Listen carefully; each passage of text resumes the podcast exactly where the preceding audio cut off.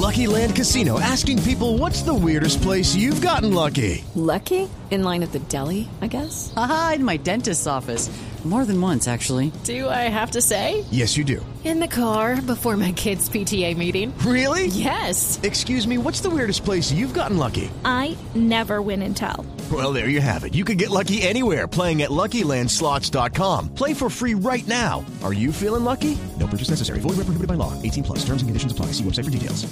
Luis Carlos, bienvenido a Mañanas Blue. Sé que tenemos problemas con la comunicación. ¿Cómo nos escucha? Hola, muy buenos días desde Caracas. Un placer, un abrazo.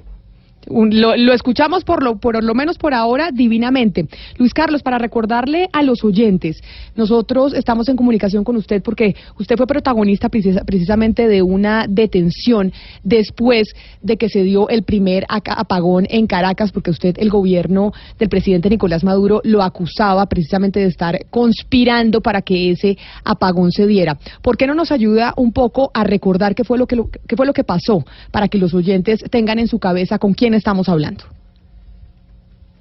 Camila, muchísimas gracias por, el contacto. Eh, recordaremos que el 11 de marzo fui detenido por fuerzas de seguridad del Estado. Sin embargo, cuando me presentaron después de horas de desaparición ante un tribunal para hablar de mi caso, pues ocurrieron dos cosas. Primero, que nada del tema eléctrico estaba en la mesa, solamente hubo una acusación por algo llamado instigación pública. Y lo segundo es que me prohibieron expresamente hablar de todo lo que ocurrió durante mi detención y todas las cosas asociadas a mi juicio, lo que entonces poní- pondría en peligro no solamente mi libertad condicional, yo todavía sigo en proceso y Amnistía Internacional me considera un prisionero de conciencia, sino que también significaría poner en riesgo la libertad de mi esposa y de mis abogados, porque en mi caso hasta los abogados le prohibieron hablar de mi caso.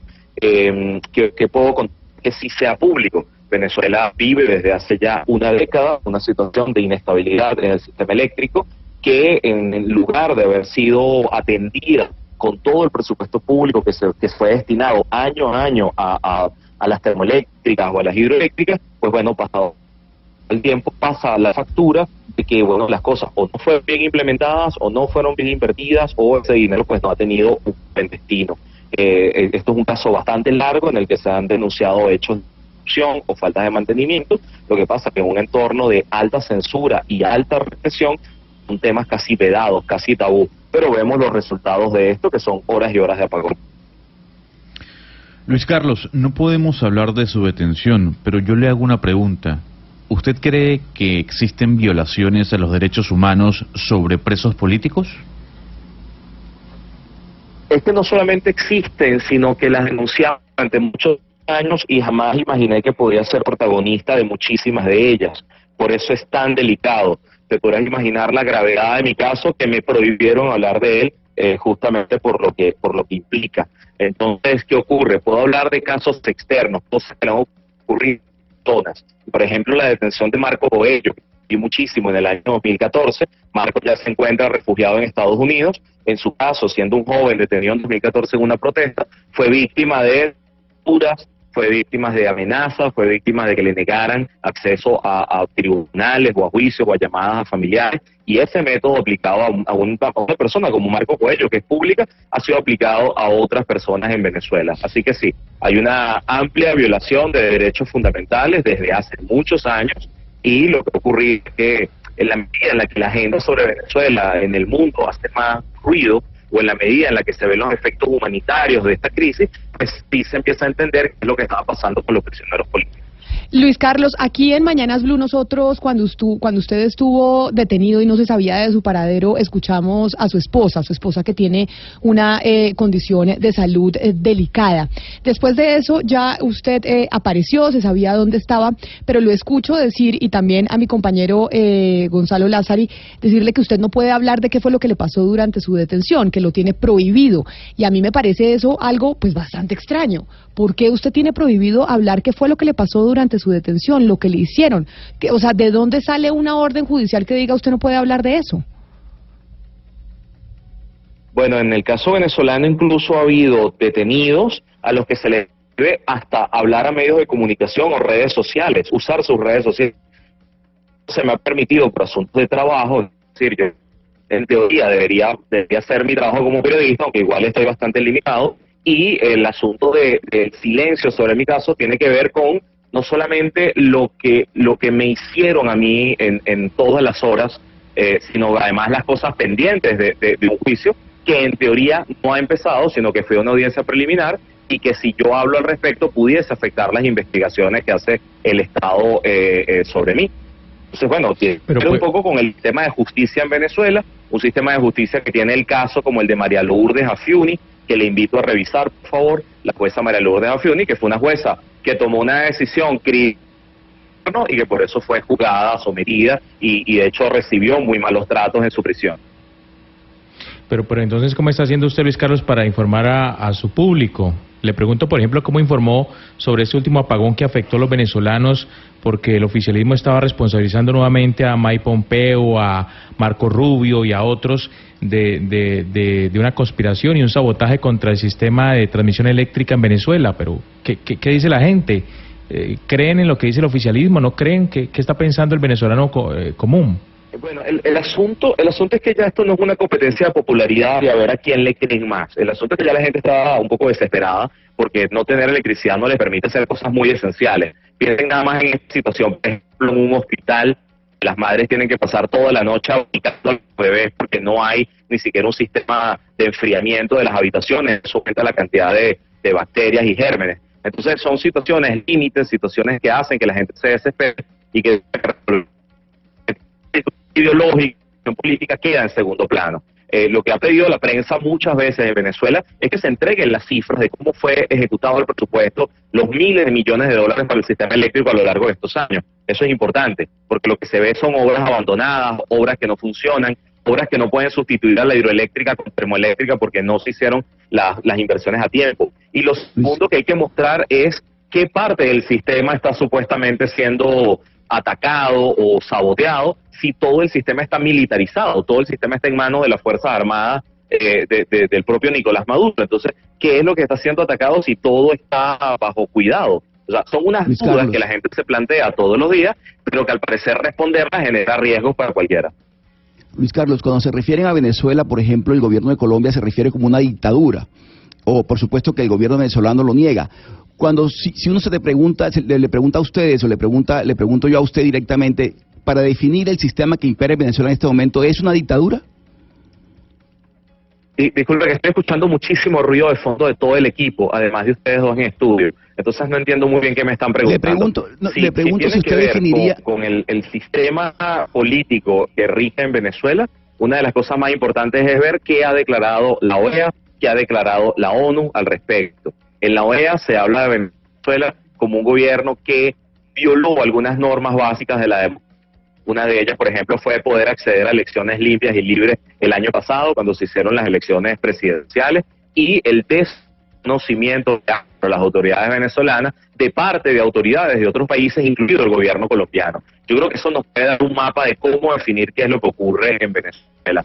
Pero usar palabras tan fuertes como que el gobierno levante alertas y se lleve a la gente detenida por usarlo sería un riesgo para cualquiera aquí adentro. Luis Carlos, usted fue señalado de conspirador. Yo quiero ponerme del lado ahora de la teoría del gobierno de Nicolás Maduro.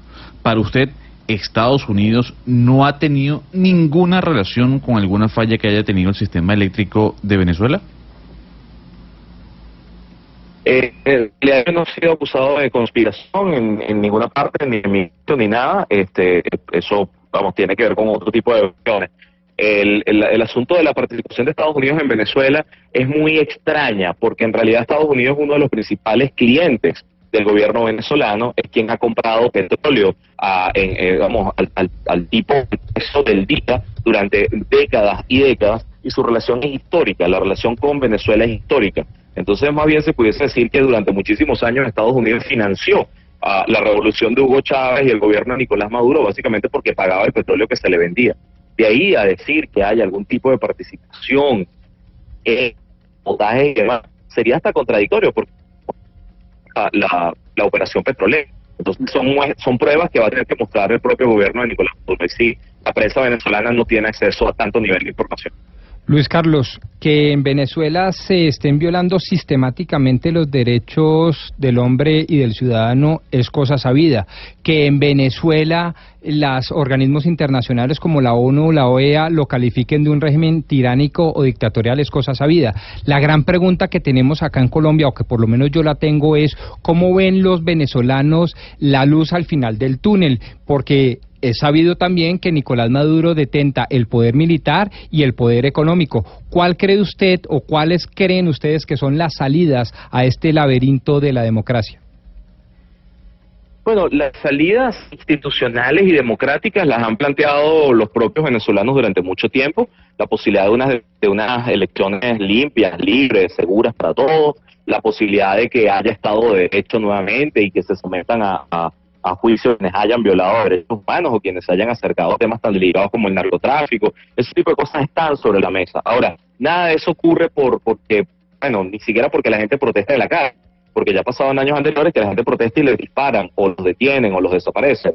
Entonces, ¿qué, qué, qué carta queda? Bueno, hay dos importantes. La primera es la presión diplomática. Países que insisten en que Venezuela pues, vuelva a un camino democrático, que, que, además frene la emergencia humanitaria que está golpeando las puertas de Colombia y de Brasil. En primer lugar, son los dos países más afectados por la migración masiva de venezolanos sí. en situación de vulnerabilidad. Y la segunda tiene que ver con la propia la, la, propia eh, el propio acuerdo de poder que tiene el chavismo, que no es único, que no es monolítico, que no es que no es una sola cabeza que tiene todo el control de todo, sino que son distintas facciones y que algunas de ellas pueden estar interesadas en ser parte país esos, un país con instituciones sólidas, un país que, que, que se parezca más a, a, una democracia moderna. Entonces, bueno, la idea es que entre esas partes dentro de el chavismo haya discusiones, haya nuevos acuerdos y, y cierto reacomodo de poder. Entonces, eso hay que presionarlo. Claro, de resto, Luis no hay, no hay otra opción sobre la mesa para los venezolanos. Pero Luis Carlos, una última pregunta ya para despedirlo, agradeciéndole su tiempo con nosotros, entendiendo la situación compleja de las comunicaciones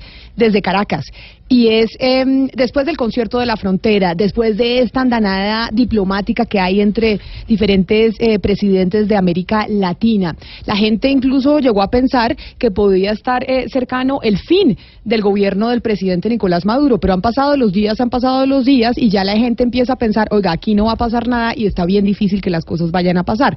Vemos incluso llegadas de mm, aviones provenientes de Rusia, la gente se empieza a imaginar y hacer comparativos con Cuba, que Cuba lleva más de 50 años también enfrentando un lobby internacional para que no haya más el, el régimen de los hermanos Castro y ahí siguen. Y la gente dice exactamente, exactamente lo mismo puede pasar con Nicolás Maduro. ¿Ustedes lo piensan así allá desde Caracas? ¿Piensan que está, pues que el fin del, del gobierno del presidente Maduro está más lejano que, cercano? es que el, cese del, del, gobierno Maduro va a depender de él mismo, de su decisión, y eso depende de su estabilidad económica y política, ambas en crisis, ambas ¿verdad? con problemas cotidianos. Luego viene la decisión personal de los ciudadanos, cada quien ve en su propio horizonte, que es su bolsillo, dice yo no aguanto más esta situación y cruza la frontera. Colombia sí debería prepararse para un año en el que la migración no va a parar, la gente va a seguir saliendo, las fronteras están cerradas oficialmente, seguirá saliendo con trochas, seguirá saliendo con lo opuesto, y eso significa mucha gente en zonas fronterizas en situación muy vulnerable. Yo creo que una salida que pudiese ser muy interesante es ver cómo las izquierdas del continente también generan un discurso crítico alrededor de Nicolás Maduro, porque ser cómplice también de una situación como esta, solamente por salvaguardar la franquicia la izquierda o del socialismo eh, en desmedro de la libertad de los venezolanos es terrible. Entonces yo creo que sería muy interesante ver cómo en países como Colombia, Brasil, Ecuador, muchos de la región, son las izquierdas las que llaman a capítulo al gobierno de Nicolás Maduro porque hay cosas que tiene que resolver. La hiperinflación, por ejemplo, hace mucho más daño que otras decisiones políticas, porque la hiperinflación está liquidando a la gente. Claro. Entonces, con un montón de cosas así, yo creo que la, la, la crisis para Maduro se ve muy complicada y su margen de maniobra en los próximos meses se ve muy difícil. Luis Carlos eh, Díaz, periodista venezolano, muchas gracias por habernos eh, atendido. Seguiremos al tanto de su caso y de cuando pueda hablar específicamente de, fue, de qué fue lo que le sucedió cuando lo detuvieron. Feliz mañana para usted allá en Caracas. Muchísimas gracias. Es eh, gravísimo lo que nos dice eh, Luis Carlos, ¿no? ¿no? Es preparémonos en Colombia para un año de mayor migración eh, venezolana. No contentos con el más de millón de personas que han entrado a Colombia y que incluso utilizan Colombia como eh, territorio de paso para irse a otras naciones del continente, pues habrá mayor migración porque la situación económica en Venezuela va a ser mucho más compleja, pero también mucho más compleja que no se nos olvide pues por las medidas y las sanciones económicas que está aplicando Estados Unidos, que sabía Estados Unidos que apretando al régimen de Nicolás Maduro económicamente, una de las cosas y de las consecuencias era que la población se iba a ver mucho más afectada. Y eso siempre está en, eh, en, en la sumatoria y en los análisis que tienen que hacer los gobiernos cuando hacen este tipo de sanciones económicas, que usted sanciona, usted aprieta pero inmediatamente la población es, es la afectada.